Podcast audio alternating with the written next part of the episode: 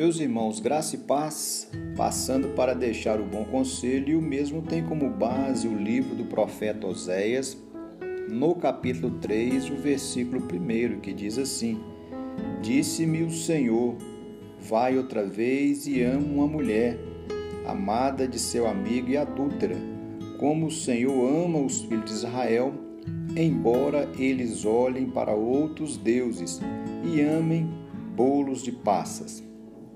Quero levar você a pensar que o profeta, neste texto, está revelando o grande amor de Deus em favor do pecador.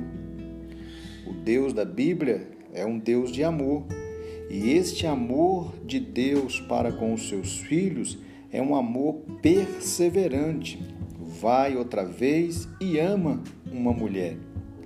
Essa expressão outra vez na ordem divina foi uma defrontação com o fato de que velhas feridas teriam de ser reabertas e aquilo que já tinha acontecido uma vez poderia acontecer de novo.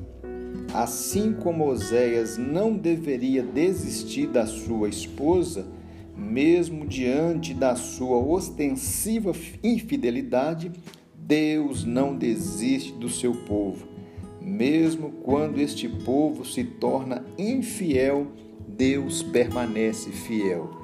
Que consolo, que conforto em sermos informados que o amor de Deus por nós é perseverante.